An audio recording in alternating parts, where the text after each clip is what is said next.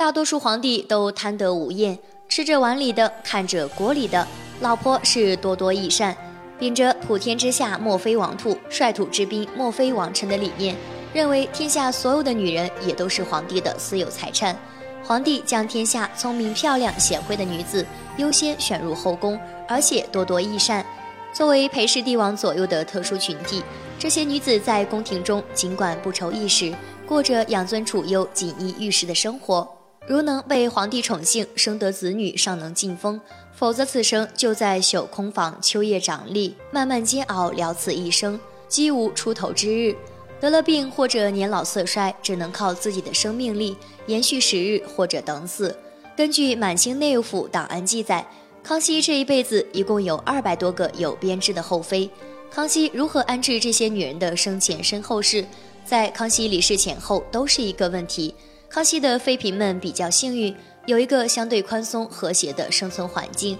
之前我们说过，康熙对自己的女人们努力做到恩宠不漏，希望大家都能有个好的心态和身体，因此长寿妃嫔的数量在清朝后宫里名列前茅。但是如此下来，康熙死后就留下了数量众多的妃嫔，他们的养老问题及身后事儿如何解决，就成了一个难题。按照清朝以前的规定，皇帝驾崩以后，他生前的妃嫔都要搬到皇宫西边的慈宁宫、宁寿宫附近居住。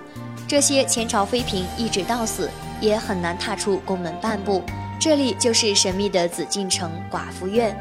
除了皇太后一人，其余的妃嫔还被要求素衣素食，待遇大不如从前，甚至有些因为生活拮据，要靠做点针线、刺绣手工活，让太监宫女帮忙拿到宫外变现。这些妃嫔们大多正当年华，一生的青春就这样被埋葬在深宫中。佛堂的袅袅青烟陪伴着他们，打发着漫长寂寞的时光。康熙也许死前考虑到了这一点。所以就给雍正留下了一条遗嘱，说有子之妃嫔，年老者各随其子归养府邸，年少者居宫中。这也算是一个无奈之举，给部分妃嫔解决了养老归宿。听到这个消息后，康熙的妃嫔们都兴奋无比。你想，谁愿意在这冷冰冰的宫里给死去的皇上守寡？于是那些有儿子的，并且儿子已经成家分封了府邸的妃嫔们。都选择离开紫禁城，即便是像大阿哥的生母惠妃这样，儿子被夺取了爵位，已经关起来了。为了能让他过上好日子，雍正允许他到曾经抚养过的八阿哥的府里去住。活得最久的定妃，在康熙死后出宫，住在自己的儿子十二阿哥府里，活到九十七岁，历经顺治、康熙、乾隆三朝，是清朝最长寿的一位妃子。康雍父子俩的这种安排，在当时社会背景下还是比较人性化的。但是遗憾的是，康熙的这个安排依旧没能帮助雍正完全彻底处理好前朝后宫的问题。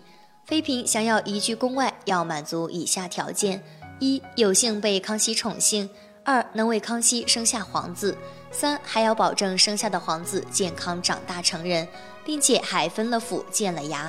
在一夫多妻的皇宫里，满足以上条件的妃嫔并不多，而且康熙皇帝在位时间实在是太长了，有些皇子甚至都没活到康熙驾崩，自己就先死了。所以康熙的大部分女人还是住在宫里养老了。等到他们一个个离去的时候，又一个问题摆在了雍正面前，那就是皇陵妃元寝里的位置供不应求了。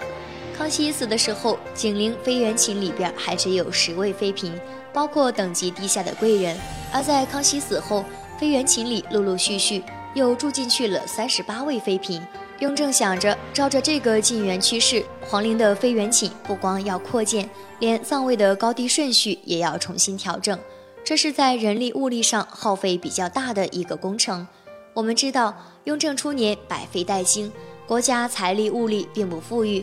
因此，雍正决定给皇陵妃园寝限流，控制入葬妃嫔人数。雍正六年四月的时候，康熙的懿贵人死了。内务府总管在向雍正禀报这件事儿的时候，雍正就给他一道谕旨，说景陵的妃园寝是风水宝地，不是所有先皇的妃嫔都有资格住进去，像懿贵人这种伺候过先皇的妃嫔才有资格葬进妃园寝。像那种随大流晋升封号的妃嫔就不要考虑了。你看这些后宫的女人们，生前为级别、地位、皇帝的宠幸，争奇斗艳，竭尽所能，死后依旧不能摆脱等级的束缚，给自己寻一处安身之所。这样凄惨的命运，让人不得不感慨：景陵飞元庆里的门票还真是不好拿。